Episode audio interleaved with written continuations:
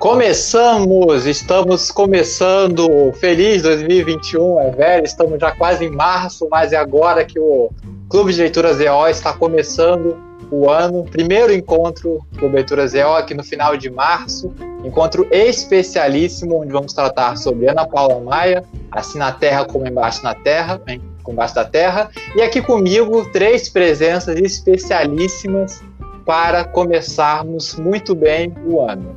Para, para vamos, vamos, começar então logo chegando de sola com os nossos entrevistados, com os nossos amigos aqui que a gente queria estar encontrando pessoalmente, né? Mas nesse momento é, é a longa distância mesmo pela, pela internet. Então, começando aqui com o querido Fábio Campelo. Boa tarde, pessoal, tudo bom? Ué, vai falar sobre o Crônico Cronista? Ah, vai para falar? Pensei que era só para dar um. Primeiro era só para dar um boa tarde. Pode falar. Então, gente, é, quem acompanha aqui o Clube ZO e acompanha né, as atividades já deve ter me visto por aí. Eu sou o Fábio Campelo, sou historiador, professor de História né, na rede de Angra dos Reis, na rede estadual do Rio de Janeiro. E tenho minha página né, de crônicas, o Crônico Cronista. Toda segunda, quarta e sexta a gente está postando lá um texto novo, uma crônica nova, falando um pouco aí da, dessa realidade caótica que a gente vive, né? Embora ultimamente está difícil, né? Porque está bem difícil competir com a realidade, né? Não tem nada ficção que seja fantasiosa o suficiente que vá conseguir superar aí o, o show de absurdos que é esse mundo que a gente está vivendo, né? E hoje a gente está aí para comentar é, a obra, né? E a autora, Ana Paula Maia, tal, que é outra grande cronista aí dessa, né, desse mundo caótico, bizarro nosso aí. Então, espero que vocês gostem, né? É um prazer estar aqui como sempre e acho que é isso aí. Crônico Cronista no Facebook. Ah, garanto, hein? Ótimo, ótima página, muito boa.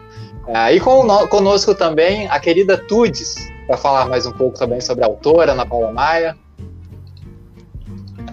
Olá, olá, saudações a todas e todos.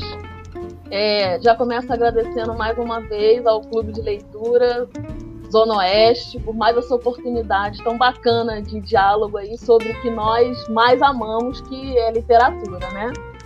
É, então, é, eu sou pedagoga, é, sou doutoranda em educação e sou membro do Clube de Leitura Literalmente Elas, um clube de leitura muito especial, que me territorializou aqui no Rio de Janeiro. É, e nós somos um clube só de mulheres, lemos exclusivamente mulheres, especialmente escritoras negras. Para quem se interessar, né, só procurar literalmente elas no Instagram.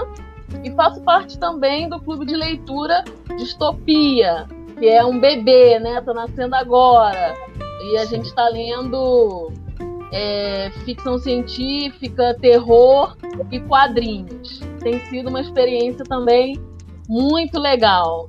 É, me aventuro a escrever, né? Agora, depois dos 40, como leitora, graças ao Clube ZO e sua oficina de escrita, estou aí nessa, nessa aventura. Estamos juntos aí hoje para conversar um pouquinho sobre essa escritora maravilhosa que é a Ana Paula Maia. É, isso só me lembra que posteriormente faremos um clube sobre quadrinhos, né? Uma literatura tão envolvente, né? Que cada vez mais conquista as pessoas, né? Onde a gente pode pegar de Turma da Mônica a, a Sandman, a Graphic Novels e tal. É, tem uma galera boa fazendo quadrinhos aqui na Zona Oeste. Então, futuramente faremos um. Já, já discutimos, né? Quadrinho na Fricamp ano passado, né? Em outros lives, em outros bate-papos e iremos voltar com certeza. E agora e hoje também conosco a nossa especialista em Ana Paula Maia, entre outras coisas, também podcaster, né? A Júlia Villanova. Você é muito bom me apresentando. Caiu seu áudio. Opa, caiu? Voltei. Ah, voltou, voltou. Estão ouvindo bem? Sim. Sou a Júlia, tenho 24 anos, sou professora, é, Fontinelli é generoso até demais me apresentando. Mas a questão é que eu pesquisei Ana Paula Maia na minha graduação. É, eu tento fazer essa mescla aí entre os estudos do realismo afetivo, brutalismo, né, como se referem à literatura dela, e uh, materialismo cultural, né, como a literatura ela pode ser parte da nossa construção de mundo. Ó, Paulo, já, come, já começamos muito bem, né? E qual será esse mundo que a Ana Paula Maia nos fala, né? Em Assim na Terra como, na te, como embaixo da Terra, né? Qual que é esse mundo qual que tem tanto... Esse... É, exatamente. Mas caótico será. caótico para dizer o mínimo, né? Então, é, gente, então, é, é para começar, né, ano novo, né? Então, o Clube, Clube Leitura Zé também temos algumas algumas informações né, é, novas para dar a todo mundo. Né, para começar, né, a, estamos fazendo a nossa primeira a nossa primeira não, né, mas pretendemos fazer outras transmissões pelo YouTube. Né, então, ano passado nós fizemos transmissões majoritariamente pela página do Facebook, mas nós também temos um, um, um, um canal no YouTube. É, estamos começando então né, é, a fazer mais vídeos lá para o YouTube. E além de usar então uma plataforma que tanto as, os usuários do Facebook quanto do Instagram vão poder utilizar, né, tem, tem, pensando no pessoal do Instagram, né, nós também vamos ter é, daqui a pouco né, o nosso podcast também, é, pegando ideia de vários podcasts, né, nossos amigos dos Trincheiras da Esbórnia também, é um excelente podcast, a gente está sempre também divulgando os caras e tal, né, cinema, né, política e tudo.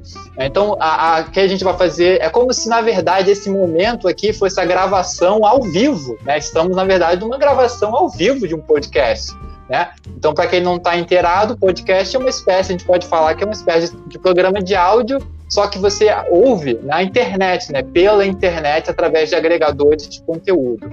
Né? Então é só colocar para tocar, seja no ônibus, seja enquanto está né, fazendo aquela faxina esperta em casa, né? É, enquanto está lendo, enquanto está, enfim, vendo TV. Né? Podcast é uma coisa muito móvel, né? é, é muito bom. Então, é, além do, os nossos encontros aqui serão uma espécie de gravação ao vivo do, do podcast. Então, depois desse encontro, né? É, vamos a, a, a, pessoa do podcast só não vai no, no, nos ver, né? Talvez a gente precise depois de audiodescrições né, dos nossos participantes. Mas a pessoa, é, depois vamos colocar então isso aqui em podcast, né? Vocês vão encontrar pelo, pelo Instagram do Clube Leitura ZO, também pela página do Facebook, né? Do, do Clube de Leitura ZO.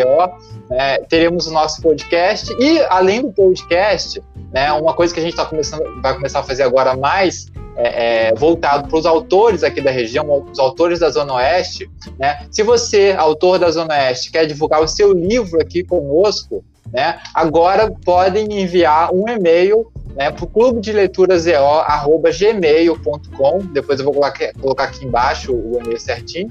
Né? Então, clube de leituras gmail.com. Você pode mandar a capa do seu livro, uma breve descrição do seu livro e onde encontrá-lo. Né? Pode ser através de perfil no Facebook, Instagram. A gente vai começar a divulgar mais autores aqui da região, né? com certeza.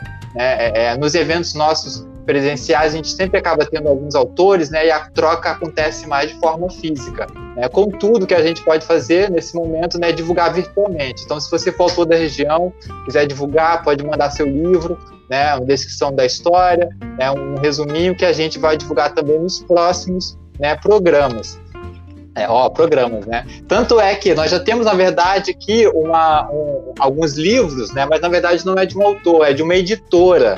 É, a editora Nua entrou em contato, né? Início de ano, muita coisa legal, né? Então, a editora Nua é uma editora né, que trabalha com autores LGBTQI+, né, entrou em contato com o Clube de Leituras EO, né, é, nos ofertou aqui quatro livros, é, onde a gente vai acabar falando deles depois, tal, de alguma forma. Então, só aqui para citá-los, né, é, Paulo Narley, Cada Roçar Temeroso de Olhos ou Peles, né, esses títulos muito bonitos em, em prosa poética.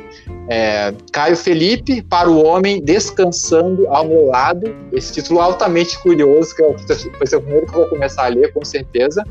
Fulô, é, o título é Desvio, e o Israel Neto, que é Não Podemos Esperar. É, então, é, é, eles nos mandaram esses, esses quatro livros aqui conosco e tal. É, iremos falar sobre eles em algum momento. É, eu trazer o pessoal da, editora Nua para conversar sobre a, literatura é, LGBTI+, também. Você é, especialíssimo nisso, né? Uh, além disso, né, a gente também vai divulgar um, um Instagrams né, de, de, de contatos né, de, negócios de empreendedores da região, digamos assim. Então hoje a gente está divulgando o arroba Vitinho Plaquinhas, que trabalha com plaquinhas decorativas e personalizadas, né, a preços bem em conta. É, uma amiga nossa, a Malu, também, que faz parte né, do Literalmente Elas e tal, também escritora, professora. Né? Então, arroba Vitinho Plaquinhas, vocês podem procurar lá, que é um trabalho muito bacana também. Né? Então, é, é, é, assim, né? a gente já começa divulgando todas é, é, essas, essas informações iniciais, né? então autores da região podem mandar né, material para a gente, para a gente é, é, divulgar, para a gente falar sobre. Né? Então vamos agora aqui comentar, é, entrar agora na, na, na, Ana Paula Maia, só para a gente caracterizar um pouco. A Tudes vai falar, pra, vai falar conosco sobre a Ana Paula, é só para a gente saber quem é a Ana Paula, né? quem é a Ana Paula Maia. Né? Primeiro que ela é uma carioca, né? ela nasceu de Nova Iguaçu, nasceu aqui em Nova Iguaçu, Uhu, Nova Iguaçu. Ela é filha de uma professora de língua portuguesa e literatura como comerciante. Né? Desde pequena é, foi interessada pela questão da imagem, do cinema, da literatura, e o primeiro livro dela saiu em 2003, que é O Habitante das Falhas Subterrâneas. Né? Então, hoje a gente vai falar sobre Assim na Terra como Embaixo da Terra, que é o sexto livro dela. Então, só para dar um, um, histórico dos livros dela, em 2003, O Habitante das Falhas Subterrâneas, em 2007, A Guerra dos Bastardos, né, que é o título daquele episódio de Game of Thrones, né, um dos últimos, tal, Guerra dos Bastardos. Depois, em 2009, Entre Rinhas de Cachorros e Porcos Abatidos, que é são duas novelas né, maravilhosas, sensacionais. 2011, Carro... Seu preferido? É, outro que dá pra gente conversar sempre, né? Carvão Animal, que é um dos que eu mais gosto, o Carvão Animal também, acho que é uma. É, é, foi, foi o, livro, o primeiro livro que eu, comecei, que eu li dela, né? O Carvão Animal. Depois, o de Gados e Homens, ah, esse que a gente está lendo agora, né? O Assim na Terra como Embaixo na Terra, que foi o primeiro prêmio nacional da Ana Paula Maia, né? Prêmio São Paulo de Literatura. E o último livro dela, em 2018, né, O Enterro, Enterre Seus Mortos, né, que também foi prêmio São Paulo de Literatura. E, em paralelo, né, a Ana Paula Maia trabalha como roteirista. Né? Para quem não sabe, ela tá com a série atual dela é a Desalma, que está na Globoplay, Globoplay é, que é uma, uma série que envolve misticismo, né, terror também, é, é, se passa no Paraná. Né? E, aliás, ela mora né, no Paraná. Então, agora já, já falei demais, então agora é a hora de passar a, a, a bola para Tudes, né? para Tudes contar um pouco para a gente sobre como é, como é esse romance, né? o que é assim na Terra como embaixo da Terra. Então, o próprio título já é impactante, né? Assim na Terra como embaixo da Terra. Aí num jogo com um trecho da, da, da oração do Pai Nosso, né? seja feita a vossa vontade, assim na terra como no céu. No entanto, não há céu no título da Ana Paula Maia, né? É algo que é um traço muito comum dos livros dela. Não há céu, não há redenção, né? É, então, antes de, de, começar aí meio que um resumo, eu vou fazer a leitura do primeiro parágrafo do livro.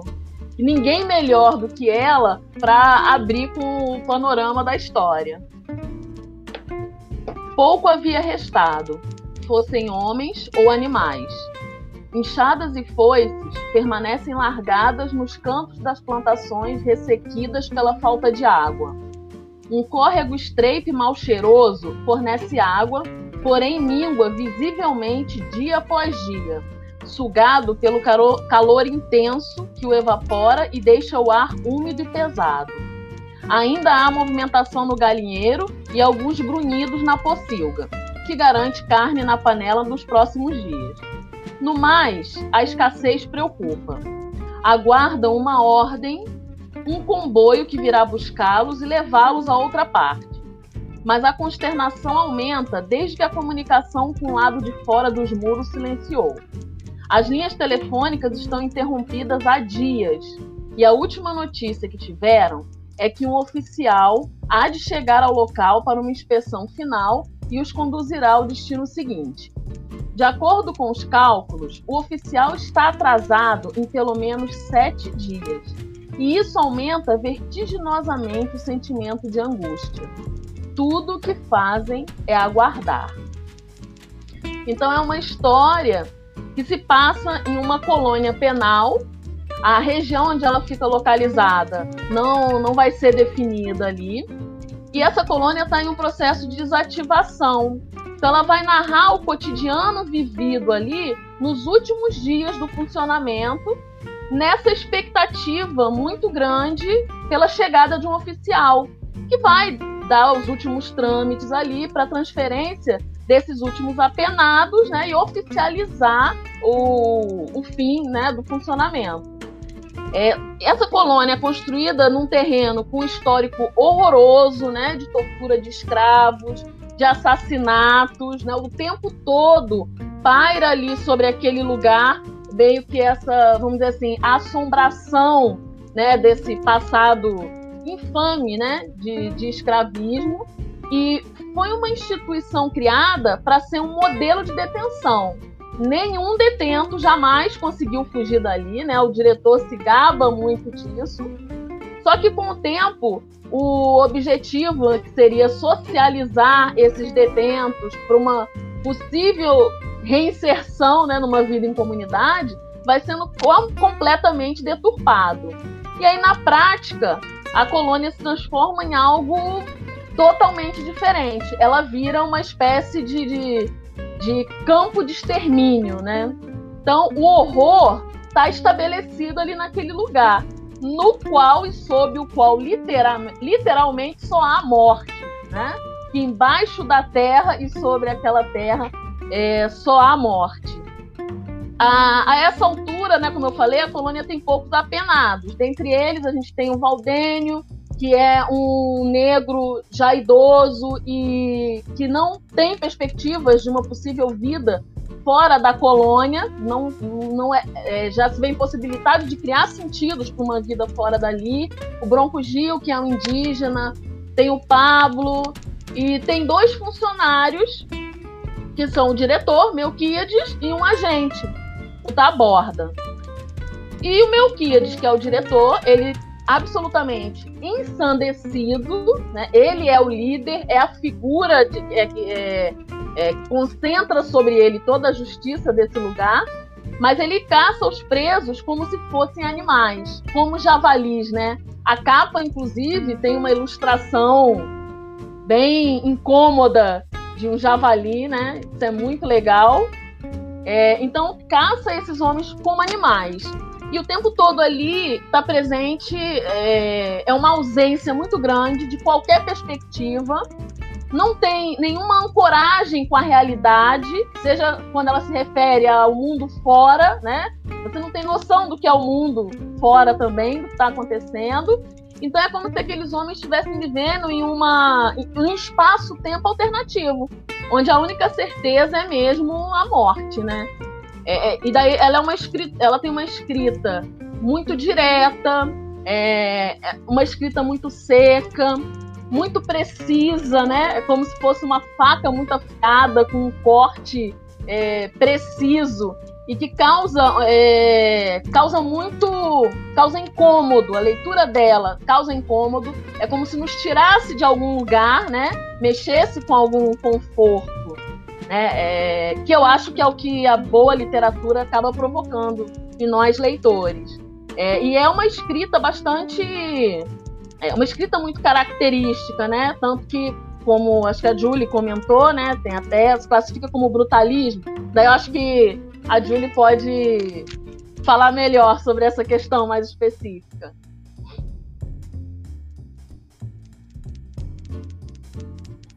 Bom, vamos lá. É, a, a, literatura da Ana Paula, ela tem. Eu falo Ana Paula como se fôssemos melhores amigas, né? Muito bom isso. Mas assim, é, a questão é que a literatura dela tem muitas nuances, né? A primeira delas é que é justamente essa questão do brutalismo ela vem de um conceito de literatura, né? Eu tento falar de uma forma que a teoria acadêmica sobre isso fique mais palpável, né? É, quem cunhou esse termo brutalismo inicialmente foi o Alfredo Bose, né? Num ensaio sobre conto contemporâneo.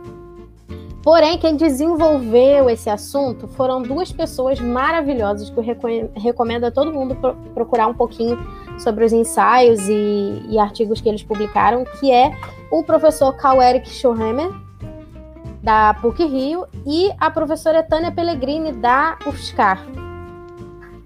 E eles dois falam sobre a literatura dela como um brutalismo. A Tânia Pellegrini vai mais para o lado do cinema, né? Mas o, o Carl ele fala muito sobre essa relação é, com a estética do trauma. O que, que tem a ver? A literatura da Ana Paula ela se encaixa dentro de um tipo de literatura que explora a sensibilidade que uma narrativa pode causar, né, para gerar um trauma.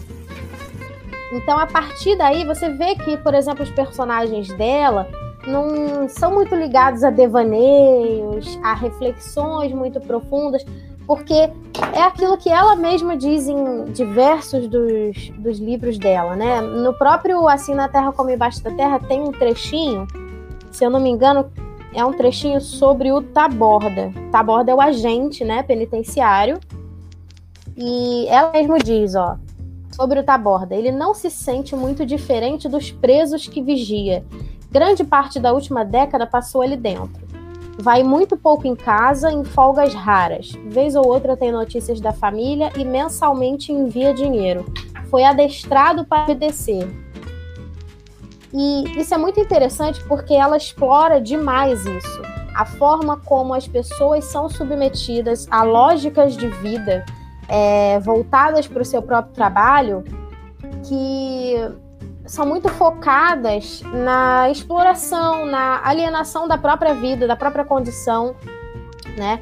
Eu não digo nem alienação, né? Porque você vê que na, na narrativa em si, você vê que eles não são totalmente alienados, eles são conscientes da realidade deles, né? Eles sabem que eles estão ali, é, é, por exemplo, que não estão preocupados em, em tirar ele eles dali o mais rápido possível, né? Não estão tão preocupados assim em garantir para eles uma condição mínima de se manter naquela colônia. Então, eles estão conscientes da posição deles dentro daquela sociedade. Entretanto, é, e aí é que eu puxo um pouquinho da sardinha para a sociologia, é, existe a questão também da despolitização. A despolitização não significa que eles estão totalmente por fora, né, da situação deles.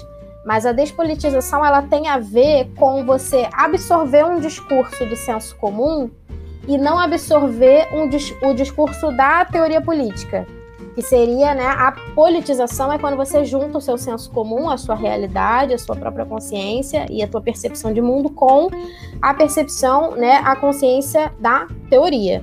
E a partir daí a gente cria uma praxis, digamos assim. É, porém, com a Ana Paula, é, a literatura dela enquanto obra estética, ela faz isso, né, de criar uma narrativa crua que não coloca é, o leitor dentro da cabeça do personagem, né? A gente fica nessa de é, ver assim pensamentos superficiais deles, é tipo assim, ah, ele pensou que talvez fosse melhor, mas ele não aprofunda muito isso, né? E no fim das contas, ela foca em mostrar para você uma crueldade que pode, que pode existir no mundo, que existe ou poderia existir, e que, de forma geral, nós não percebemos. Então, não quero dar uma de João Carvalho aqui do Revolution, que faz 40 minutos de introdução. não, Mas... não, perfeito. Agora. Basicamente é não. isso.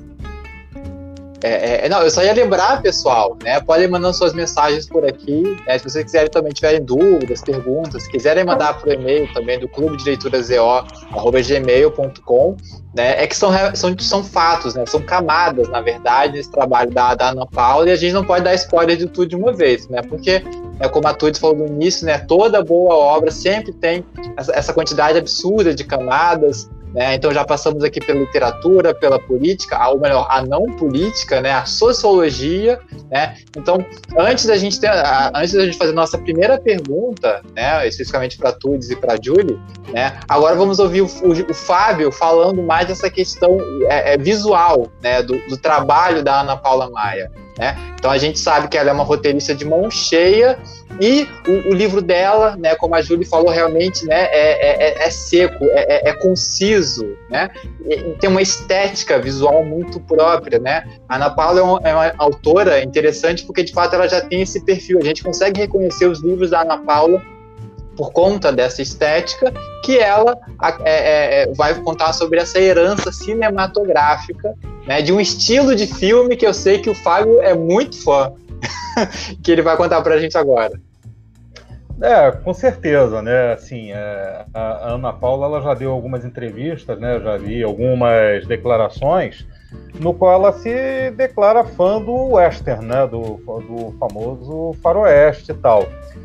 Só que uh, o estilo específico da Ana Paula Maia, ele tem uma característica que eu, eu, pessoalmente acho bem legal, que não é exatamente qualquer western que você enxerga ali, né? Assim, por quê? Quando a gente hoje em dia, né, o western ele é um, ele acabou virando um gênero meio esquecido. As pessoas não não tem mais essa esse apego, esse gosto por esse gênero o que acabou levando ao fim das produções. Né?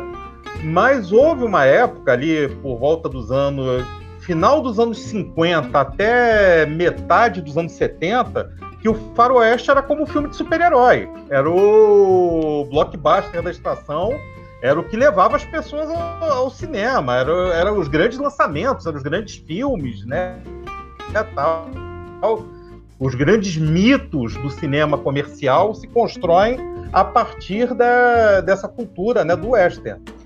E aí o que acontece? Você tem, nesse momento de apogeu, nesse momento máximo do faroeste, você vai ter dois, é, dois focos de produção de faroeste muito fortes.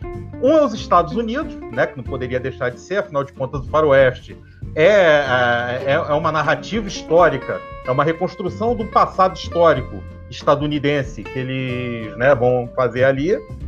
Mas o outro polo vai ser exatamente a Itália. E assim, tudo bem, entra muito de meu gosto pessoal disso aí, mas os faroestes italianos deixam os americanos no chinelo. Mas no chinelo tem, não tem nem comparação. São assim, filmes infinitamente superiores a qualquer coisa que o cinema de Hollywood tenha produzido na época. Né? É, e, francamente, qualquer um que tenha visto qualquer filme de Sérgio Leone vai estar concordando comigo, porque não existe nada em termos de produção de cinema dos Estados Unidos que vai conseguir chegar nem perto de o bom, o mal e o feio, né? Que aqui foi miseravelmente traduzido como Três Homens em Conflito. Mas então, a Ana Paula Maia, ela, tá, ela bebe muito dessa fonte do faroeste espaguete, que é o que o pessoal chamava, né? Que é o faro... esse faroeste que era produzido na Itália, né? E é, é muito assim, são narrativas simples.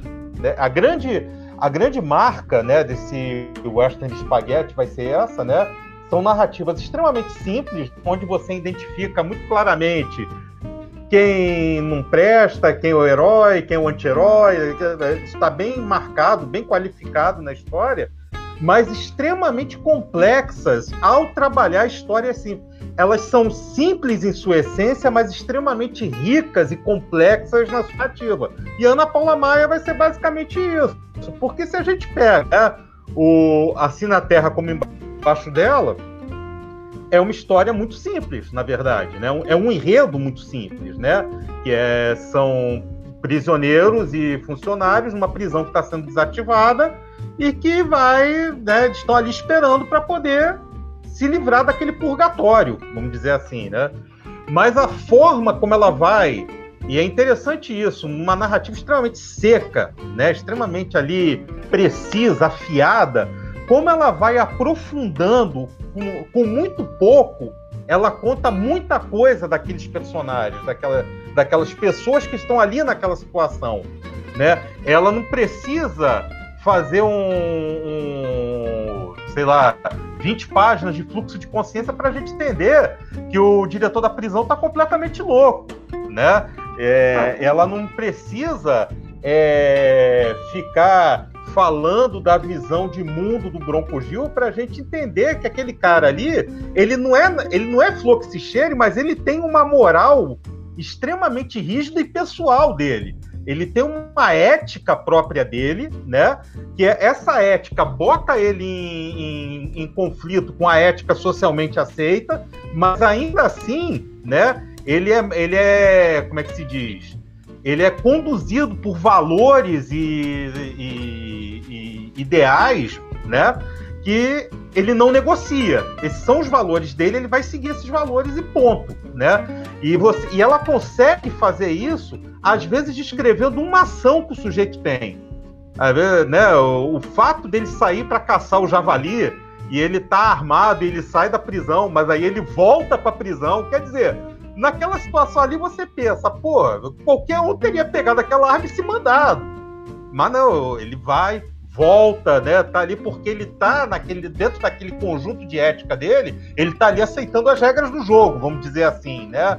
E isso também passa muito pela por essa questão, né, que a Júlia estava até colocando um pouco antes da, da despolitização, porque ele também vai aceitar essa regra do jogo, porque ele tá, ele aceita para si esse papel de apenado que jogaram nele, ou, né, que ele está cumprindo, né? Ele não, ele não para eu acho que a gente pode, acho que a gente poderia até dizer, aí eu vou discordar um pouquinho, mas acho que a gente poderia até dizer, no sentido mais marxista da palavra, que eles são meio alienados, sim, porque eles estão ali, embora eles tenham consciência da situação deles, embora não seja essa alienação de é, eu não sei por que eu estou fazendo isso, mas eles são alienados no sentido que eles não questionam eles não é, problematizam a, aquela rotina a qual eles estão é, colocados.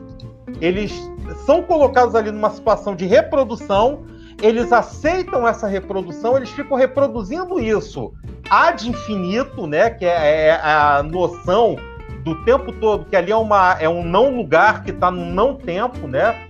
O tempo não para, não, quer dizer, não anda, né?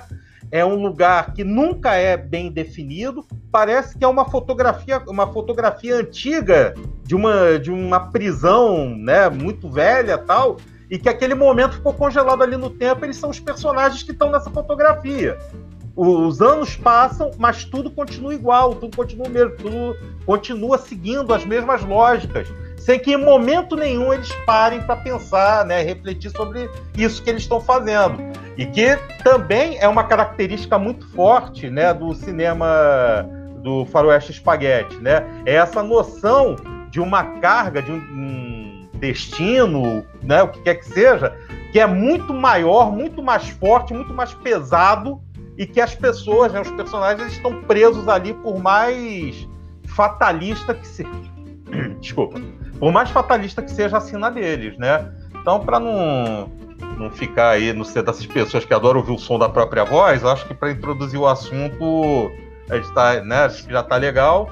E a gente vai se, gente vai se aprofundando com relação a isso, né, no correr aí da, da nossa conversa. Então... Perfeito e, e, excelente metáfora, né? Essa ideia realmente de, de, de foto onde os personagens aceitam né, as condições. Né? O Bronco Gil ele parece a pessoa que é mais apta a sair da prisão a qualquer momento, e mesmo assim né, ele aceita isso. E dentro desse, desse tema, né, é, é claro que a, a pergunta, né, quando, a, quando a Ana Paula Maia fala sobre a origem, né, é, é sobre essa, essa inspiração né, no, no, faroeste, nos espaguetes é, de, de faroeste, né, no, em, em, geral perguntam né, justamente sobre mas você não acha que é complicado esses assuntos masculinos para uma mulher escrever? Né? Então a gente consegue a, a, pergunta a pergunta que se faz onde ela se utiliza desse universo digamos assim universo não desse cenário né, que tem essa cara mais mais masculina mais né, mais violenta né a violência associada ao masculino né? Por que então tu Julie por que, que, que as pessoas se incomodam com as mulheres escrevendo sobre a, a, a violência escrevendo sobre esses cenários né, é, que associam a violência ao masculino, né, como se houvesse uma espécie de clubinho, né, ou seja, a mulher não pode escrever histórias com esse ambiente violento. Por que, que as pessoas se incomodam com isso, tudo?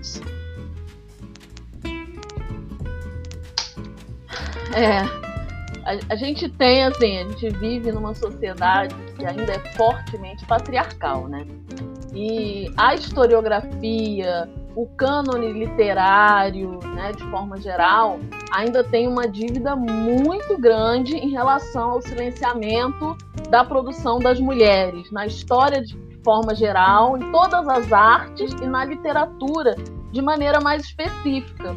Então, existe um lugar que foi construído a ser ocupado pelas mulheres, né? E mesmo com uma maior inserção das mulheres, né, dentro da, da, da escrita e com uma maior divulgação, esse lugar ainda permanece. Que seria, né, geralmente, a mulher naturalmente, e aí a gente sabe que de natural isso não tem nada, né? Isso é socialmente construído, a mulher naturalmente deve produzir é, poesia, né? memórias, deve tá, estar voltada a uma literatura que trate exclusivamente do cotidiano da mulher, de suas dores e de seus amores. Problema nenhum produzir esse tipo de literatura, né? E algumas autoras fazem isso muito bem, por sinal. A questão é que é, esse é um lugar cristalizado no qual as mulheres não precisam exclusivamente ocupar, né? É, e aí a gente tem a Ana Paula, uma escrita que vai totalmente contra é, essa pré-definição, esse estereótipo da escrita. Ela, principalmente, né, especialmente nesse livro, ela não tem absolutamente nenhuma personagem feminina ela trata desse universo violento, que é um universo masculino. E aí tem uma questão que eu acho que é muito legal para a gente discutir mesmo o patriarcado, que algumas violências, algumas é, construções de violência e de opressões são sim predominantemente masculinas, né? Então acho perfeito ela tratar é, essa questão, essa construção da colônia penal que os personagens seriam exclusivamente masculinos. E assim, é claro, aqui não estou colocando a Ana Paula nem a escrita dela em lugar nenhum, né? Mas eu me coloco no lugar de feminista. E para mim, como feminista, Ana Paula Maia produzindo esse tipo de escrita é algo maravilhoso, né? As mulheres podem e devem falar de tudo, inclusive de violência, né? E aí produzir livros como Ana Paula Maia ou mesmo outras escritoras Quer ver um outro campo muito interditado às mulheres? O humor, por exemplo, né? É, e, e, e, mulheres escrevem livros com essa pegada de humor muito, muito bons, né? Inclusive a Ivana Arruda Leite é uma autora que faz isso muito bem, né? Então, é, acho que quando a gente faz esse tipo de questionamento em relação ao que uma mulher escreve, particularmente Ana Paula Maia, a gente precisa falar sobre a questão do patriarcado e sobre o lugar da mulher na sociedade e na literatura.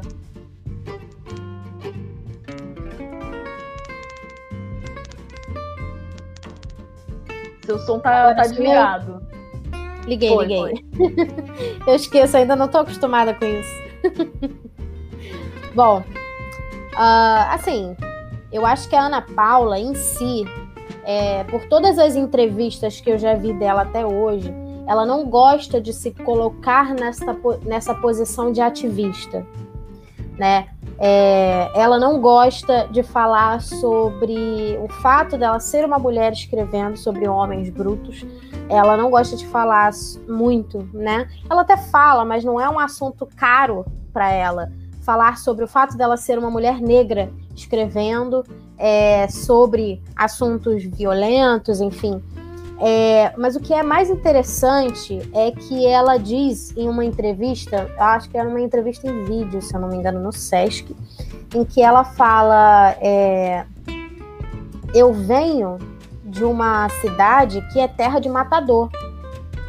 Né, que a Baixada Fluminense ela é muito conhecida por ter sido um território dominado por grupos de extermínio. Então, ela sempre diz que o pai dela era um homem muito bruto e que ela conviveu com essas histórias, ela conviveu com esses homens. Então, assim, é, para ela é muito natural, porque foram coisas que ela enxergou desses homens. Quanto a ela ser uma mulher escrevendo né, sobre esses homens, eu acho até muito interessante o fato de não terem mulheres na, na escrita dela, né? Até tem tem uma moça que é dona de um restaurante que vende mandioca frita, né?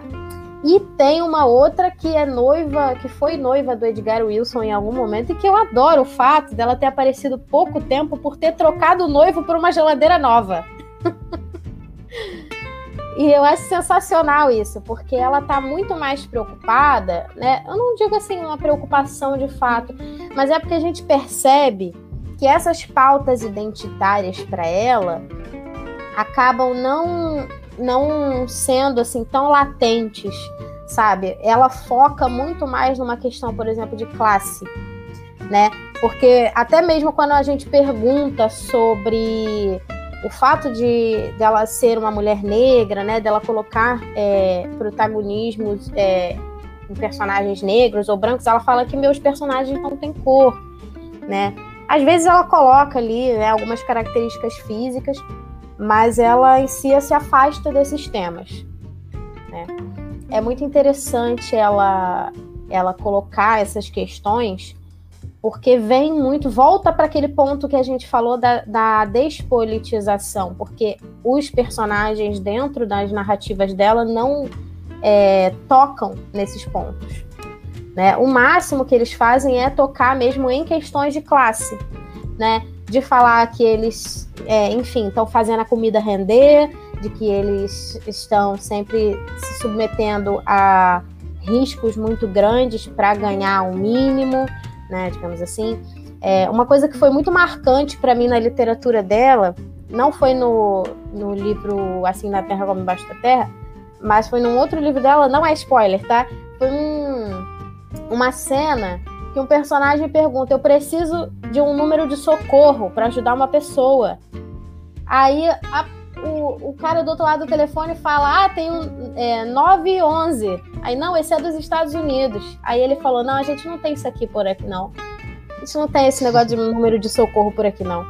Então, assim, é, ela coloca essas questões porque em entrevistas né, que, eu, que eu já já li e assisti entrevistas dela, ela diz muito sobre essa questão de querer focar em personagens que são esquecidos pela sociedade.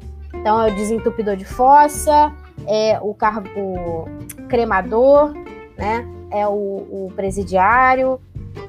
O que é uma coisa muito complicada até, porque quando a gente está tratando o assim na terra como embaixo da terra para mim é maravilhoso porque a gente pega uma escritora que evita falar sobre esses temas né, de, de ativismo, né, temas identitários, mas ao mesmo tempo ela está focando na humanidade de presidiários.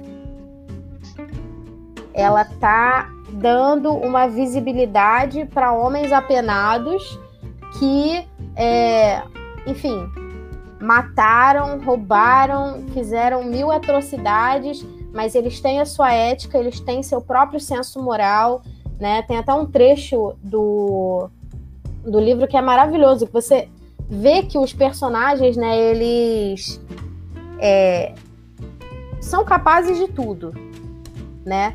Eles são capazes de, de matar para se defender, ou eles são capazes de é, assumir com a maior naturalidade o que eles fizeram, mas eles têm um senso próprio de, de moral. E a maioria dos personagens dela são tementes a Deus, o que eu acho muito interessante também. Eles têm é, muita confiança na providência divina. Que eu acho isso é, muito e, legal. Eu acho que uma coisa interessante que a Julie falou, né, é quando ela fala sobre é, é, é, a raridade desses personagens que pouco aparecem na literatura, realmente, né? O presidiário, né, o, o índio mais velho, uhum. né, o, o, o, o, o, rapaz negro que é mais velho também, né? É a raridade desses, é, o, o, rapaz, no, outro livro, né, tem o Enterre Seus Mortos, né, o cara que tira os animais que morreram nas rodovias, né? Que, que, outra coisa raríssima também. Então são esses personagens entre aspas subalternos da realidade, né? É o tipo de trabalho que nem, nem toda pessoa faria, né? E ela acaba destrinchando. Então é, é, a raridade, na verdade, não é sobre uma mulher escrevendo sobre esses assuntos, é os personagens que ela bota na mesa né, Fábio? E, e nessa, nessa, nessa linha de personagens, digamos assim, é, diferentes realmente que a gente não está acostumado a ver na literatura, é, eu queria saber de você, Fábio, se você acha que essa temática de alguma forma intoxica, né? Uma coisa que a gente for conversando aqui, acho que a Júlia pode, pode botar nesse tema também, né? Porque tem aquela coisa, é, é, aquela coisa chata, a pessoa fala até que é ver novela para aprender a, a, a, virar bandido, digamos assim. Né? Então você acha que essa, essa temática da Ana Paula de alguma forma pode intoxicar o leitor? Como intoxica? Se intoxica? Ah, é, perfeito. O, mas antes de entrar nesse entrar né, nessa questão que você colocou, uh, só da, sobre né, que estava se discutindo sobre ela ser uma mulher que trata né, de, do universo masculino, brutal, violento, né, tal. É uma coisa que eu, que acho que é para a gente pensar também, né? Que assim, cobram isso dela, mas não cobraram, mas não fizeram a mesma cobrança quando o Rubem Fonseca escreveu ela, que é um livro de contos, né? Extremamente sensível, totalmente focado no universo feminino. Quer dizer, o Rubem Fonseca ele, ele né, ter feito um livro no universo feminino, ok. Ana Paula Maia fazer uma, um, um livro no universo masculino, né? Tá, vamos botar esse masculino e feminino entre aspas aí. Aí é, é um problema, é uma questão, tem que ser explicado, sabe? Quando, sei lá, o Clint Eastwood ele resolve largar os filmes policiais e o western e dirige As Pontes de Madison, as pessoas acharam lindo, maravilhoso tal. Ninguém nunca questionou ele, mas por que, que você está fazendo esse filme de mulher? Né? Assim, por que, que ele pode, né, eles podem e elas não? Né? Mas, essas lógicas ilógicas do, do machismo, né, do proselitismo, né, né, todo essa, esse pensamento, esse lixo retrógrado que a gente vê aí, ele, se a gente for parar fazer uma análise rápida, a gente vê que não faz o menor sentido, né? o autor ele produz porque ele achar que ele deve produzir, ponto, né? É, rapidinho, Fábio, rapidinho, só um parênteses. Só um parênteses nisso que você falou é bem interessante, porque dá pra gente perceber que é furada também, né? Os livros da, da Conceição Evaristo tem muita violência também, e ninguém, mesmo assim, fica cobrando da, da, da, da, da Conceição. E outras autoras que trabalham, né, é, essa temática, né? É, só, só parênteses só. Não, com certeza. E outros autores também que a gente podia citar que trabalham temáticas mais sensíveis, mais tal, enfim, né? Então é só, eu só queria pontuar isso para a gente, né, uma coisa para a gente pensar. Agora, com relação a né, essa questão do intoxica ou não a literatura da Ana Paula Maia, eu vou recuperar até uma coisa, acho que foi até a Julie que falou quando a gente fez essa conversa semana passada, né? É o, o, você quer uma resposta educada ou quer a resposta curta e grossa, né? Porque só todo mundo, todo mundo vai ter que dar. Quem não quer. Todo mundo vai que, todo mundo vai ter que responder essa pergunta aí. Porque, sinceramente, só incomoda e intoxica quem não tem a menor ideia de em que país você está vivendo, né? E né, como foi colocado, né, né, ele colocou também na entrevista, Ana Paula Maia ela vem da, dessa realidade né, da violência, dos grupos de extermínio, das milícias. Né, assim, a, a Zona Oeste do Rio de Janeiro e a Baixada Fluminense sempre foi um terreno fértil para isso, né, muito fértil né? Sempre foi e continua sendo, né? Espero não pagar caro por essa declaração depois, mas enfim, vamos lá. Então, o que acontece? o é, o, o que a Ana Paula Maia ela faz, ela constrói novamente, não é nada diferente do que, por exemplo, o Rubem Fonseca ele começa a fazer lá nos anos 60. Ele começa a, a, a trazer para é, a, a encurtar, né, vamos dizer assim, esse vácuo que a literatura criava com relação à realidade. Vai trazendo a realidade cada vez mais, essa realidade violenta, né, marginal no sentido de à margem, né, de excluído, de estar fora daquele núcleo, daquele eixo urbano, elegante, que a gente sempre gostou de pensar que o Rio de Janeiro é, ela vai, ela vai colocando os excluídos, os à margem, os, os invisíveis, né? ela vai dando visibilidade aos invisíveis. Né? Então, imagino eu que para quem viveu a vida inteira no conforto do seu apartamento de dois andares na, na Vieira Solto, quem acha que centro da cidade é subúrbio, né? Que é, acredita que o máximo que já conheceu do Rio de Janeiro foi o dia que chegou aí na Glória rapidinho e voltou, ou seja, aquela, né, aquela galera meio autista que não sai da Zona Sul, eu acredito que seja chocante, impactante mesmo saber como é que o outro lado da Avenida Brasil vive, né?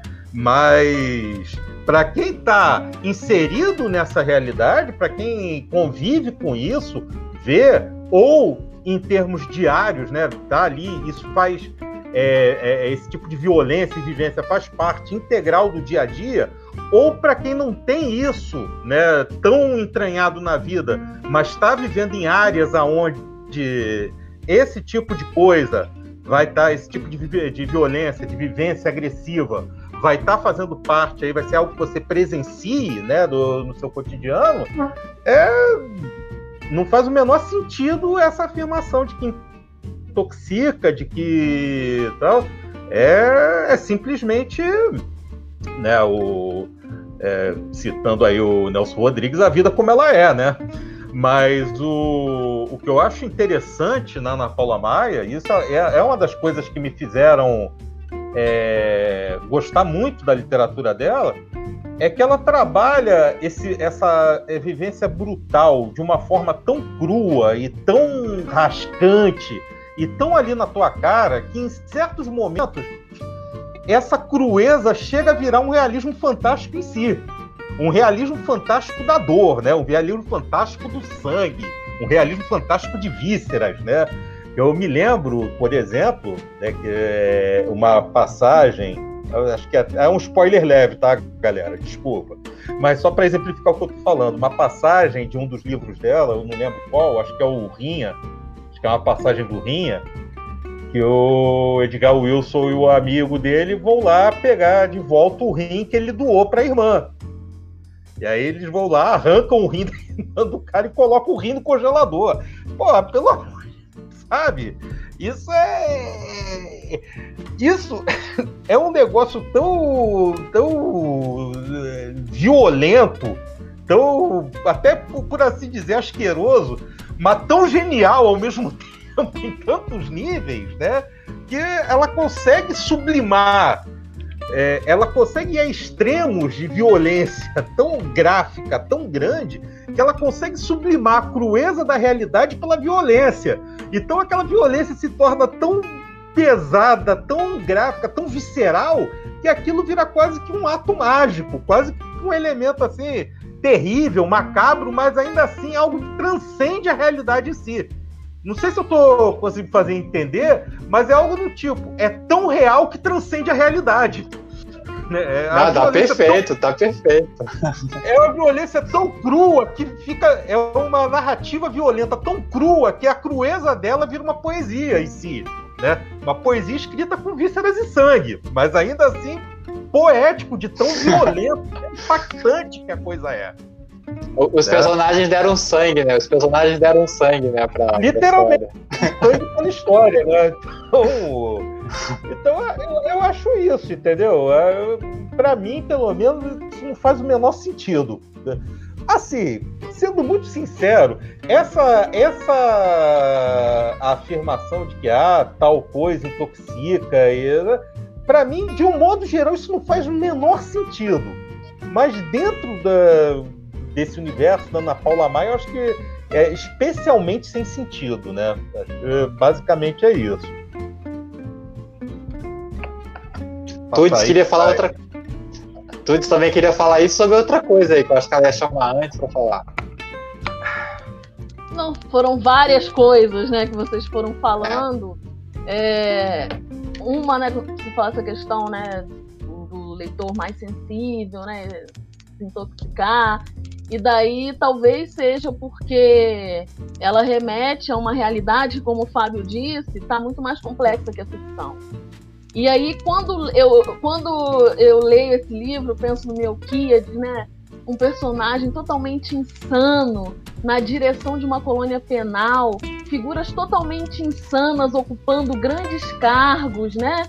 Governando, dirigindo. Eu acho, eu acho que eu já vi esse enredo em algum lugar, né? Então, talvez os mais sensíveis tenham dificuldade de lidar com esse aspecto da realidade.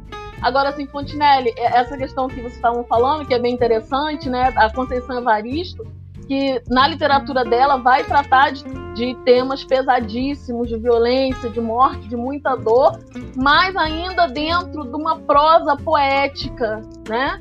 E aí a Ana Paula Maia faz uma é, escreve, e essa expressão que eu vou falar é horrorosa, vou falar porque ela é usada, né? Ana Maia ousa escrever como homem, né? E por que, que eu tô falando isso? A Raquel de Queiroz, por exemplo, quando escreveu o 15, o Graciliano Ramos achou o livro maravilhoso e disse que jamais ele mais duvidou que uma mulher tivesse sido capaz de escrever aquele livro. E aquele livro só poderia ter sido escrito por um homem. Então é isso.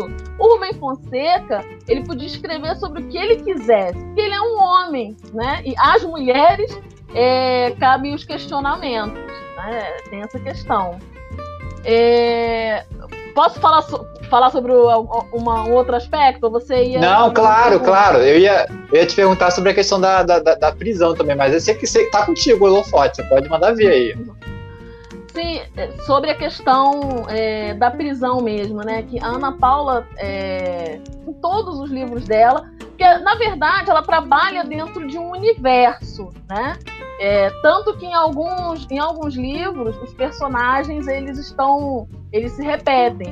O próprio Bronco Gil também vai aparecer num outro romance. O Edgar Wilson, né, que é o meu personagem preferido dela, né, aparece em, em vários também ali na, na saga dos Brutos.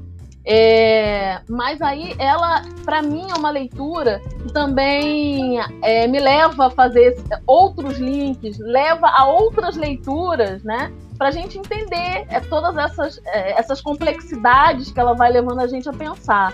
Aí tem uma, né, que acho que alguém já citou, que é o próprio Kafka, né? Essa questão da, as, das coisas que acontecem, as coisas fantásticas meio que acontecem sem explicação.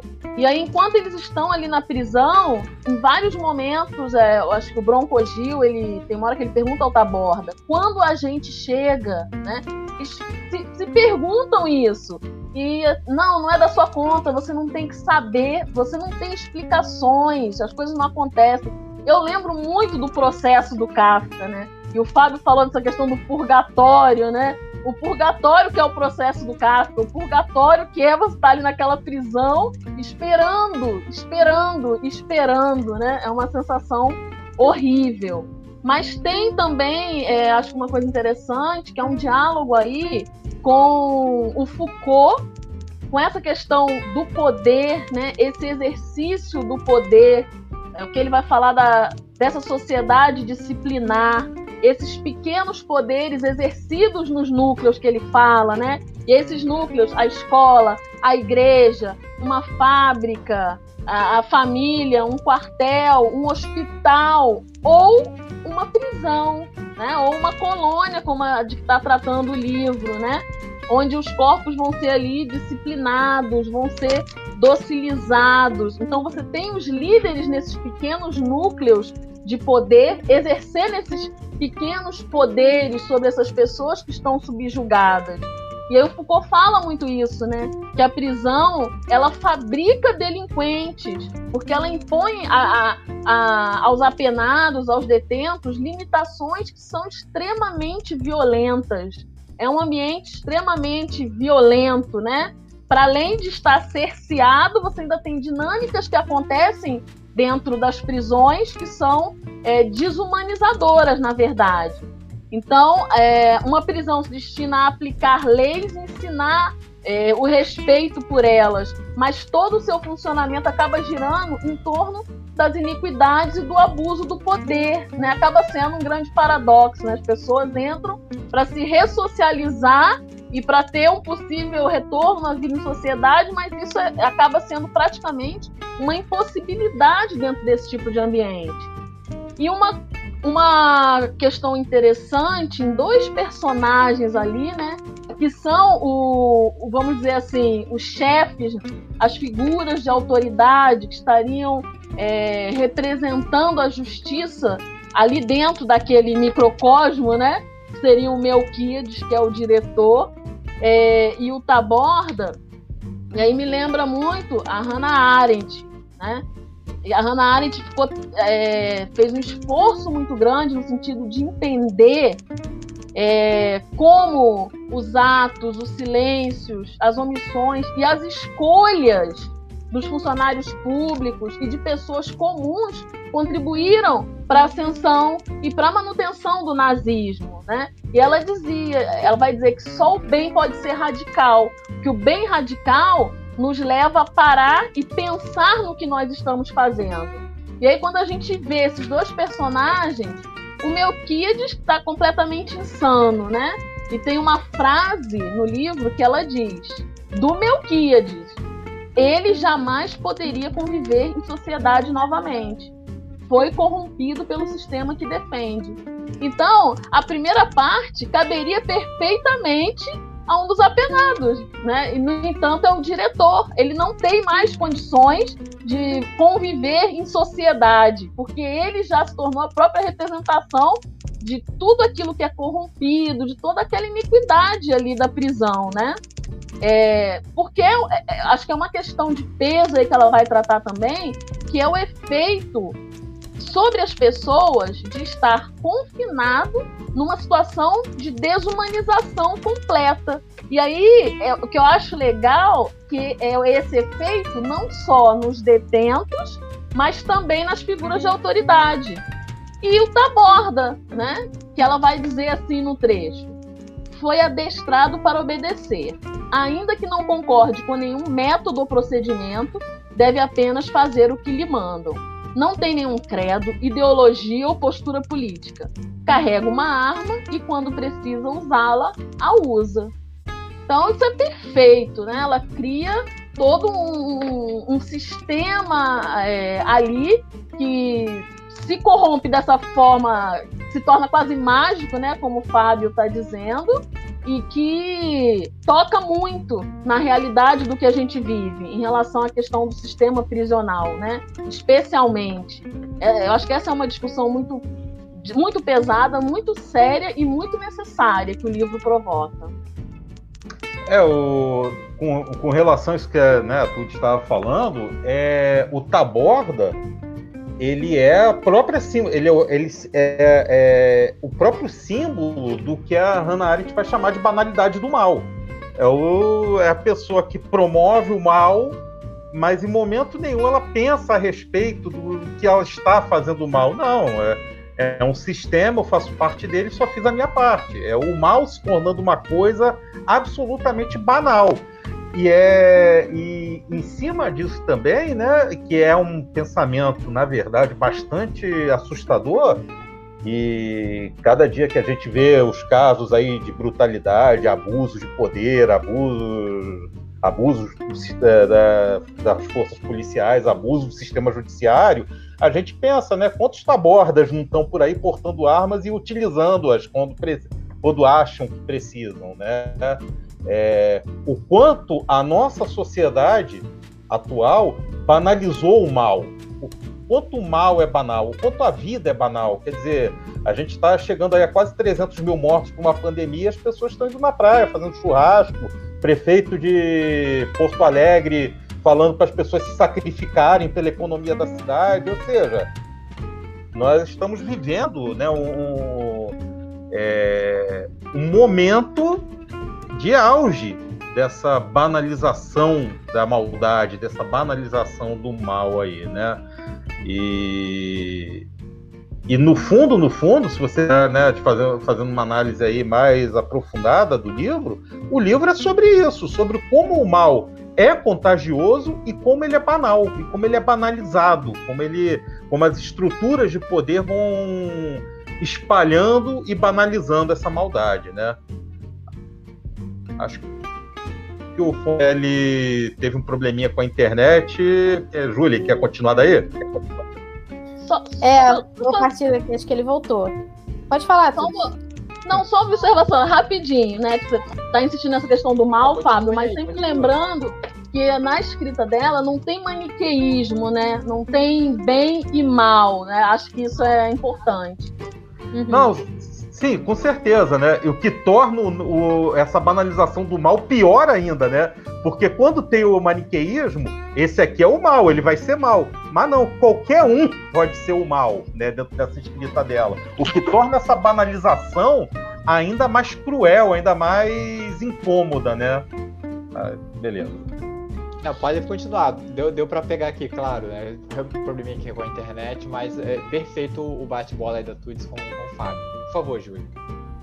Bom, vamos lá. Antes de tudo, eu vou tentar responder a pergunta sobre a literatura dela intoxicar, né? Acho que o Fábio já jogou, já levantou a bola aí sobre a questão de quem acha que intoxica é porque não tá pegando muito bem o que está acontecendo ao nosso redor, né? Mas a questão é que, no geral, e isso a gente. Isso falando, é, se referindo a mim também, é. A gente é, enxerga certas mazelas dentro do nosso país, mas na prática nós não enxergamos os personagens da Ana Paula.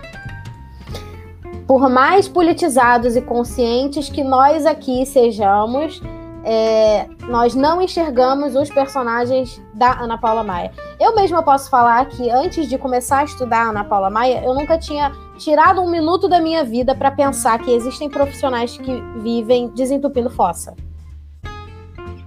Então, assim, é, a questão em relação à literatura dela, é, o próprio Karl Eric é, que estuda né, o, esse brutalismo, que ele também chama de neorrealismo, é, tem muito a ver com essa estética do trauma, né, que ele chama a literatura dela.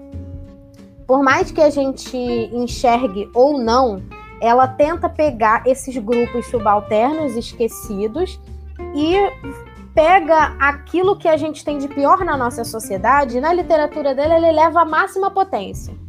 Porque a ideia mesmo é que você sinta esse choque. É, não é simplesmente você é, se sentir enojado com esses personagens que trabalham nos rincões mais esquecidos do país.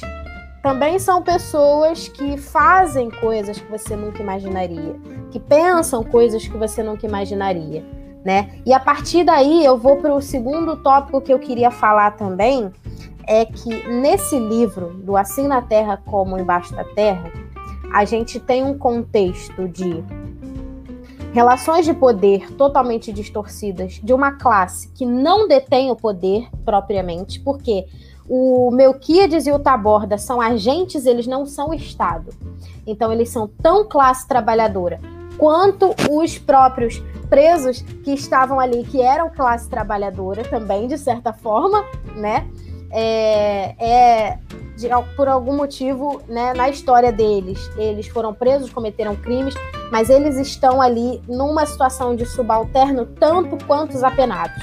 Eles não são Estado, eles não são os verdadeiros detentores de poder. E mais, e o que para mim é muito mais significativo, eles estão exercendo uma estrutura de opressão sem serem reais detentores de poder em cima de um chão de é, genocídio secular. A base daquela colônia penal são as mesmas bases que construíram esse país. A base que sustenta o muro daquela prisão, que mantém as relações de poder entre o Melquiades, o Taborda e em relação aos apenados, é a mesma relação que se mantém com grupos marginalizados há 500 anos. Então é uma questão muito profunda, né? Que pode ser até que a Ana Paula não, não toque nas entrevistas dela é, nessas questões, mas na literatura ela, ela faz isso. É, o que é muito interessante, porque o Melquiades, por exemplo, né? Vocês já falaram, né? Já dá para ver de cara que ele é totalmente maluco. É, na cabeça dele, não. Na cabeça dele, não. Porque ele é o agente, ele não é o preso. O preso é bandido. Ele não, não importa se ele já é, matou também é, pessoas presas como se fossem, é, sei lá, como se fossem brinquedo de supermercado, de, de, de, parque de diversão, que ele simplesmente atira para derrubar. Né? Animais, né? Ele é. Animais, né? é, Atirou isso, assim. Como fosse animais ele é um cidadão de bem. Eu nem faço essa comparação com os animais porque eu sou vegana, então eu acho tão ruim quanto. Mas assim, é... também tem muito isso. Em toda a literatura dela, ela equipara homem e bicho. No próprio de Gados e Homens, você vê que eles matam homens com uma frieza e matam o gado com um carinho, um Pai Nosso e uma cruz na testa. No homem ele não faz o que é muito significativo, porque a literatura da Ana Paula Maia pega o que tem de mais descartado na nossa sociedade e coloca para representar ela inteira. Né? Eu acho essa mulher maravilhosa por causa disso. Né? Ela consegue fazer coisas que ela em si, quando vai explicar a literatura dela, ela não dá muito a entender, porque você tem que pescar. É. é, eu acho que você, eu acho que você falou uma coisa muito, muito bacana para a gente pensar a literatura quanto é, formadora de mitos, né? Dessa mitologia. É, as pessoas começam a perceber mais esses personagens ao nosso redor no momento em que vem essa. Por isso que é importante a representação, por isso que é importante esse, movimento dos últimos 20 anos, né, de autores periféricos colocarem as suas mitologias, né, os seus personagens na literatura. Né? É, uhum. Durante muito tempo, as pessoas imaginavam que literatura era que era realmente, né? Branca, burguesa, rica, né? uhum. né? aristocrata de alguma forma. E nesses últimos 20 anos, mais ou menos, né, a gente tem visto esses autores cada vez mais periféricos, né, é, é, cada vez mais como esses personagens que vêm, né, é, para a gente prestar atenção na pessoa, no, no, nosso, na trocadora, né, do ônibus, né, na, na, na pessoa que, que vai fazer esses, esses, trabalhos paralelos que são todos dignos, né? Sim. Esse é o complicado. Às vezes uhum. a pessoa está num, tá numa, tá num nível, digamos assim, de estabilidade que ela pensa que o trabalho dela é mais digno do que o outro, né? E quando Sim. a Ana Paula faz isso, talvez a grande mágica é que de fato ela não julga, né, os personagens. Quando, eh, quando uhum.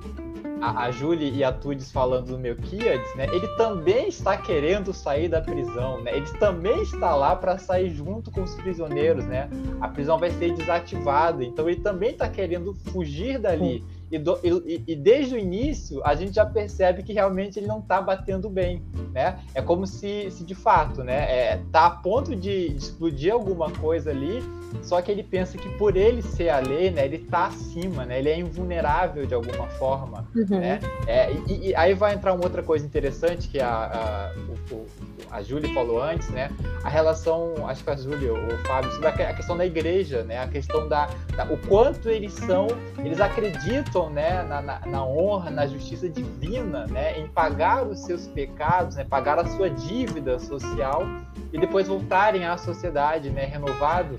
Né? Então, é, é, é, é, por, isso, por isso que é um livro né, é, é muito bom disso, porque ela toca em termos muito sensíveis, né, profundos, né? E a gente vê aquela coisa maquiavélica, né? Digamos assim, da, da do, do, circo se fechando, né? Uhum. Eu queria trazer um trechinho sobre isso.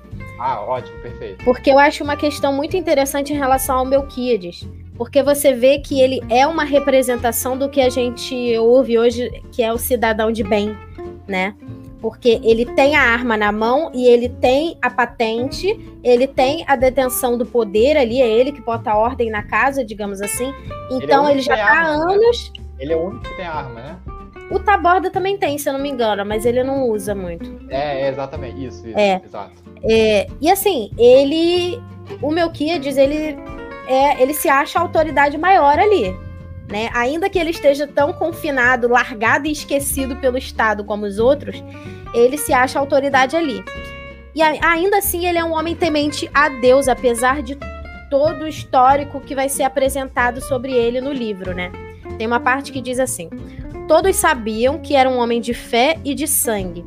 Acreditava que se Deus fez o homem conforme a sua imagem, então a justiça de Deus deveria ser feita por intermédio do homem, já que todo ser humano é a manifestação de Deus na terra.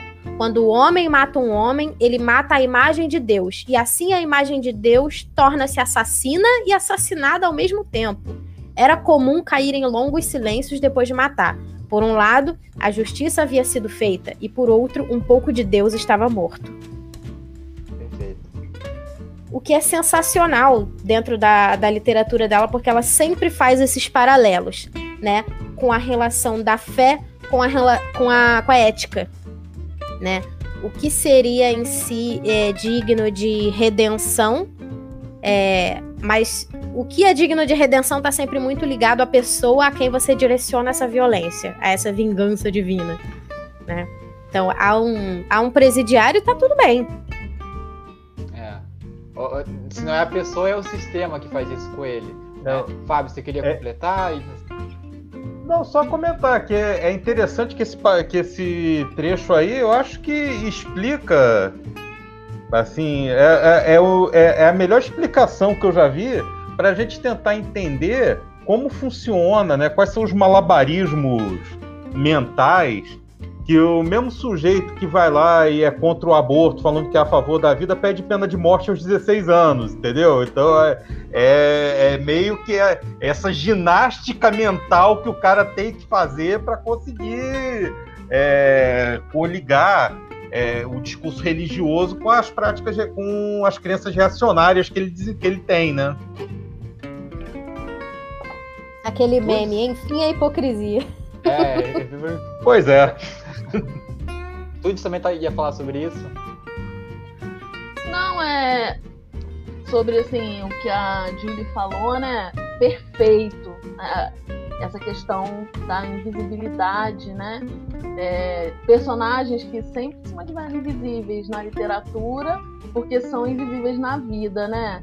De fato. E há alguns anos saiu uma pesquisa em relação à invisibilidade das pessoas que trabalham na coleta de lixo. Não lembro precisamente qual foi a universidade, né? Mas aí é, essa pesquisa gerou os dados, né? E essas pessoas sequer eram cumprimentadas. Né? Dentro de uma instituição, eh, as pessoas iam e, e vinham e sequer davam um bom dia, um boa tarde, que é como se elas não existissem. E olha que eu ainda acho que dentro do universo da Ana Paula Maia, os coletores de lixo seriam os personagens mais visíveis dentro da sociedade, né? Ela ainda traz outras ocupações, como a Júlia colocou muito bem, é, às vezes a gente sequer imaginava que existiam. Eu não imagino, é, por exemplo, a ocupação é, daqueles homens que recolhem os corpos dos animais mortos na estrada, né? E lidam cotidianamente com isso. Né? Então, isso é, de fato, isso né, eu acho um dos grandes méritos da literatura dela. E a outra questão também que vocês falaram sobre esse simbolismo, né? De, dessas opressões que são fundantes do, do, Brasil há 500 anos. E é interessante que a própria palavra, né, colônia, colonial, né, colonialidade, quando a gente fala de colonialidade, é, embora é, o colonialismo tenha findado, né, tenha acabado a dominação territorial oficial, mas permanece o que a gente chama de colonialidade, né? No, no, que as pessoas são, na forma de estar no mundo.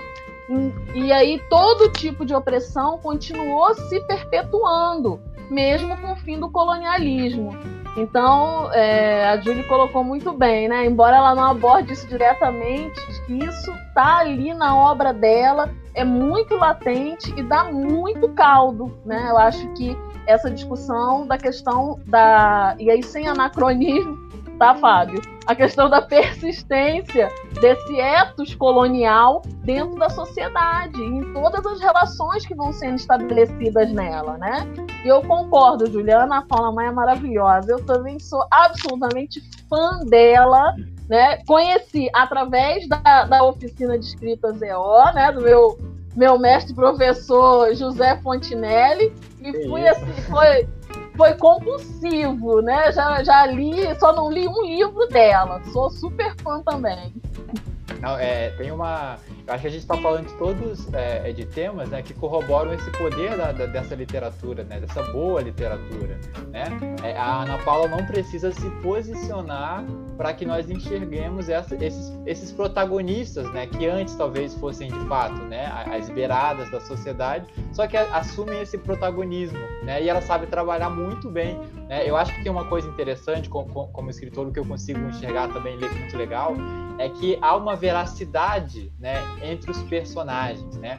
Os personagens não parecem que são ou simplesmente brutos. Né? A gente estava conversando antes, a Julie falou né, sobre essa questão, não há como enquadrar esses personagens em essencialmente maus, essencialmente né, é, é, brutos ou não. Não, há uma veracidade, né? Uhum. A, a, o Branco Gil, como o Fábio falou, né, ele tem uma honra própria, ele chega a sair da colônia e ele volta né? Mesmo assim, né? então é, é, são personagens complexos por conta desse contraste de características, tanto íntimas, né?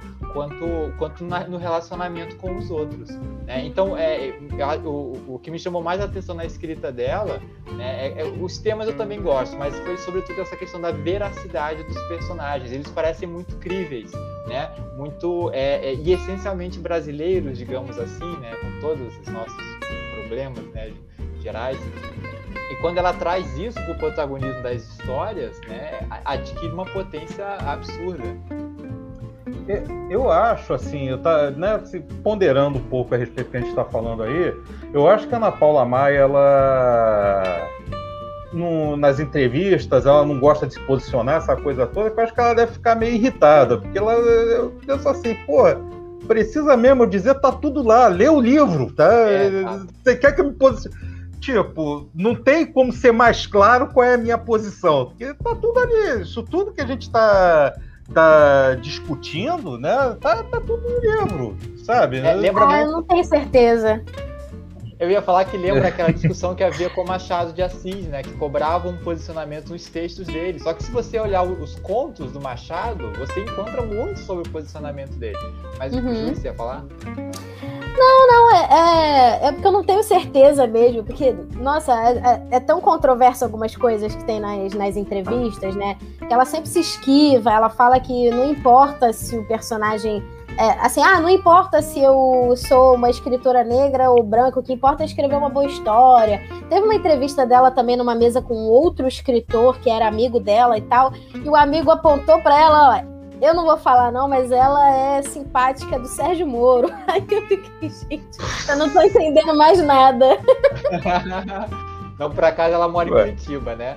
Mas, é, galera, eu acho é que a gente já tá chegando no é, Aí é complicado já chegamos nos nossos 10, 15 minutos finais, né? Então, antes a gente se encaminhar para a finalização nosso nossa conversa aqui ótima, mandar um abraço para o Aguinaldo, para Irene, para Silas Cruz, né? Para Malu também, que está conosco, para Dani Peretti, né? Que está pelos, aqui pelos comentários, né? O Vitor Gabriel também, o Márcio Morgotti e a Luciana de Sá Oliveira. Né? A gente está chegando aqui, muito obrigado a todos que participaram, né? Então, só para repetir no, um, aviso que a gente deu no início.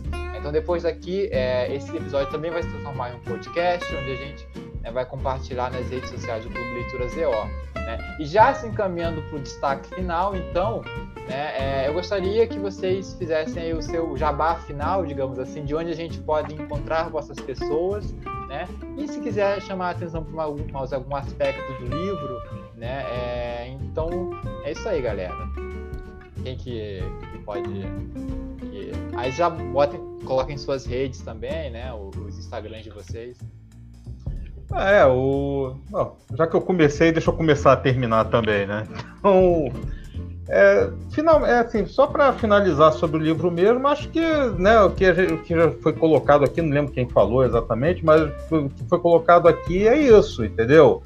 Que a, a colônia do livro é, é, é, a metáfora, o microcosmo da realidade brasileira, né? Assim, desde sua origem, é, um, é uma realidade surgida no roubo, no estupro, na violência, no assassinato, e o que a gente entende hoje como civiliza civilização brasileira, sociedade brasileira, está erguido e construído em cima de, né, desses 500 anos de massacre e barbárie. E o resultado é esse que a gente está vivenciando aí. Da mesma forma que o resultado da colônia erguida sobre esqueletos de crianças, né, como a gente descobre em determinado momento, também não poderia ser outro que não aquele que mostra no livro, né? Então, eu queria finalizando aí, eu queria agradecer muito, né, o grande mestre Fontinelli aí, que também, assim como a Tuti, também foi quem me apresentou na Paula Maia, né?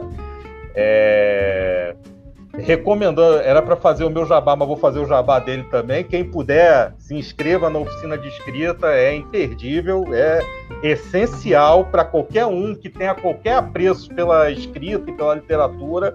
Vamos fazer aí a oficina de escrita do Clube ZO, que é. Exagerando, vocês estão exagerando. Não, sem exagero, é, é um negócio que muda vidas. Né? Sem exagero é... nenhum, zero. Né? Eu sou eu, eu, eu era um bêbado, era perdido, fui convertido pela oficina do Bizeó, irmão. Ó, oh, gostei dessa, hein? eu, queria, eu queria mandar um abraço aí pro meu grande camarada Márcio, que ficou assistindo aí. Valeu, camarada. Brigadão pela, pela audiência aí. E fechar, né, agradecendo a todo mundo, de um modo geral, que acompanhou a gente ao longo e que vai ver esse vídeo depois, vai acompanhar. E quem quiser bater uma, trocar uma ideia, né, um bate-papo tal, tem lá minha página de crônicas, né, o Crônico Cronista no Facebook, tá? É, segunda, quarta e sexta a gente vai estar sempre com texto novo aí, né? Dando um spoiler aqui, me prometeram que um membro dessa mesa, eu não vou dizer o nome, mas não é nem o Fontinelli nem a Tudes, me prometeu um texto inédito para a gente colocar lá, né? Então, para vocês poderem acompanhar também. E a galera que não tem será, Facebook. Né? E, e, a galera que não tem o Facebook, né? Que não, não pode acompanhar o Crônico Cronista, pode me acompanhar no Instagram também, que é o Campelo História. Campelo com L só, ponto história. A gente de vez em quando tá botando lá umas coisinhas também, algo, coisas mais relacionadas ao, né, a, a, ao trabalho como historiador. E se tudo der certo, até o final do ano a gente tem uma novidade aí, talvez um livrozinho no mercado, né? Vamos ver como é que as coisas vão andar, mas aí acompanha aqui o Clube, o Clube de Leitura, a página do Clube de Leitura, para saber novidades disso aí também. Então, galera, beijão no coração de todo mundo, obrigado aí e foi um prazer estar aqui essa tarde. Genial, genial.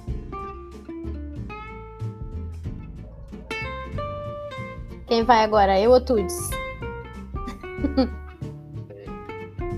agora, agora eu já comecei a falar, deixa eu fazer então. Eu isso, isso, logo. vai, vai. Tá.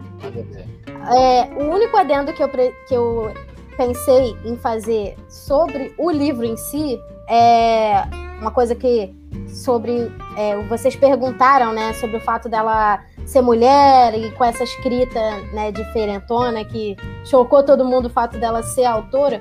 É, a questão é que uma coisa que é fato, com suas devidas problematizações, é que mulheres foram socializadas para o cuidado, né? O cuidado, a sentimentalidade, é, a, enfim. Uma coisa que não só se restringe à literatura é mulheres se abrem mais, mulheres falam mais. Os personagens de Ana Paula Maia não se abrem, não é, se permitem a vulnerabilidade. É por isso que, por terem maior acesso a armas, e isso como é na realidade, mulheres são têm mais taxas de depressão e tendências suicidas do que os homens, entretanto, os homens se matam mais.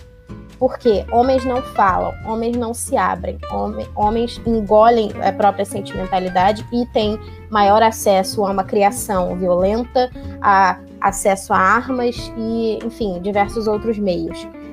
Bom, eu quero muito agradecer o convite para participar. É, adorei falar sobre a Ana Paula Maia aqui com vocês, que ela é assim, a minha escritora brasileira preferida da vida. E eu estou no Instagram como Letras e Literatura. Eu tenho um podcast meio parado por razões acadêmicas, mas que voltará, chamado Letras e Literatura Podcast. E é isto. Em breve estarei lançando episódio novo. Se vocês quiserem continuar esse papo por lá, também fico. E é isto.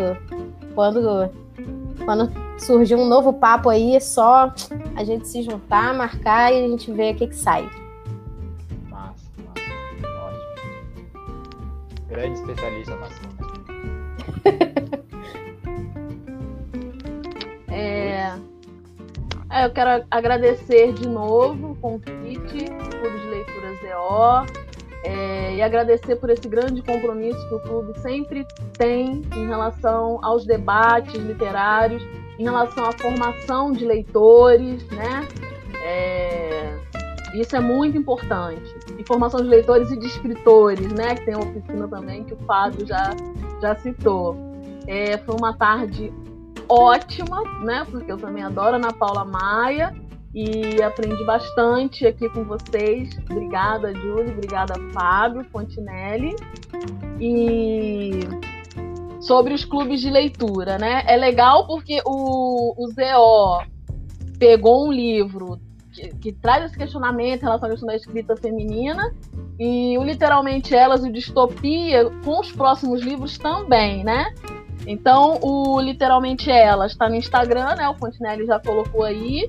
E no momento nós estamos lendo Kindred, da Octavia Butler, né? Grande dama da ficção científica, outra escritora maravilhosa, né?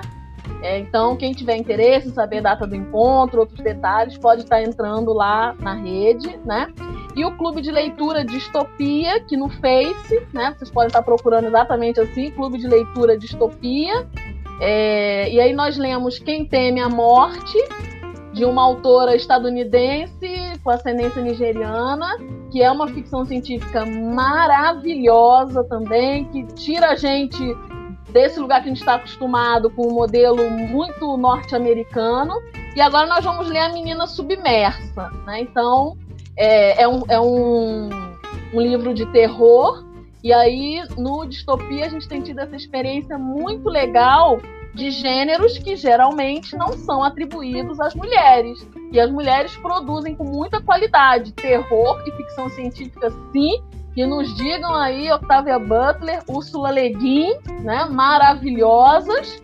É, e tem sido uma experiência bem bacana. E com os quadrinhos também, que o Fontenelle já citou. E naquela hora é, eu me lembrei de algo importante os quadrinhos, eles são muito especiais, porque inclusive eles são a porta de entrada para muitos leitores. A maioria de nós começou lendo quadrinhos, né? Acho que isso é muito bonito. É, de forma mais particular, né? Eu tenho o meu Face, que é o Tudis Silva, então quem quiser bater um papo ou ter algum contato, tá? É, também estou à disposição. Então, tarde maravilhosa é... Eu só ia falar que daqui a pouco a gente vai tentar ver o livro da Tudes, gente. Então eu tô cobrando pra ela já faz um ano, mais ou menos, sim, mas vai sair sim. esse livro de contas, tem. Sim. Mas eu, eu, sou, eu sou enrolada com questões acadêmicas. Eu tô na, na prévia da minha qualificação no doutorado. Então eu tô assim, surtadaça, né? Imagina, agora fica muito complicado. É, e termina e terminar agradecendo a todas as pessoas que nos assistiram hoje, que passaram essa tarde aqui conosco, né? Obrigada e um beijão aí para Perete, que é uma companheirona lá do, do Clube Distopia. Não, e agradeço novamente pela presença de vocês. Muito bom começar com o pé direitíssimo, né? Na porta mesmo, com a Ana Paula Maia. E esse livro que realmente chacoalha a gente. Eu acho que, no mínimo, é impossível você ler qualquer livro da Ana Paula e não sair modificado para o bem ou para o mal, né? Que é uma grande Posso? coisa que eu acho. Pode falar, Fábio. Não, desculpa te cortar, é só uma coisa que eu fiquei sabendo nesse momento. Só queria mandar um beijo pra minha mãe, que eu sei, tô, descobri agora que ela tá assistindo a gente também, tá? Então, ah, beijão, massa, mãe. Legal. é, eu tava dizendo que eu acho que a melhor qualidade da literatura é quando ela te modifica, né? Te deixa incomodado, irritado por alguma coisa, né? Positivamente, negativamente. Né? Bons livros têm isso de deixar a gente encafifado, como se fala no Nordeste, né? Encafifado, né? azoado, diferente alguma coisa. Né? E, e, os livros da Ana Paula realmente não, não, tem, não tem Né? Se, se, o que intoxica, talvez, na verdade, é a vontade de ler mais, né? E, de conhecer mais esses, esses personagens e, sinceramente, não, não, me, não me surpreenderia se breve nós tivéssemos uma, uma série né, com, com os personagens dela, né, visto que eles de fato se repetem. Né, eu acho que próximo, daqui a pouco, talvez, né, a, a, com Desalma, né, mas talvez para as próximas produções talvez alguma série já com os personagens principais dela, né? Pô, Rubem Fonseca teve, né? Outros autores que faziam é, essa vertente, digamos assim, tiveram séries. Acredito que numa próxima a gente vai ter alguma coisa parecida. Agradecer novamente vocês pela participação e o Fábio me lembrou de uma coisa que eu tinha esquecido de anunciar, que são as, as inscrições para a oficina de escrita ZO, né? Então é, a gente começa a oficina de escrita ZO semana que vem, mas eu ainda é, tenho algumas vagas ainda, né? Até em março, né? Ainda pode, é possível entrar novos novos alunos, né? Depois de março não entra mais ninguém, né? Então ainda estou finalizando a, a, a, a turma agora para março, né? Então oficina de escrita ZO né? Ah, e, e, muito, muito. E, e, falar que no próximo episódio, né, na semana que vem, quer dizer, mês, final do mês que vem, desse, desse mês agora de março, a gente vai falar sobre memória, né? A gente já acabou falando sobre várias, vários assuntos aqui, semana, e no próximo encontro também a gente vai falar sobre as memórias nessa Zona Oeste Carioca. Aliás, a gente esqueceu de fazer essa brincadeira, né, sobre o Velho Oeste, que o Fábio falou no início. Campo Grande é, a, a, né, a Zona Oeste é conhecida, né, como a, a Velho Oeste Carioca, né? Então o próximo uhum próximo Clube Leitura Zé, a gente vai falar sobre essa memória né, da, da Zona Oeste. Né? E mandar um abração para vocês aí novamente, saudade de vocês aí. E tamo junto. Um abraço.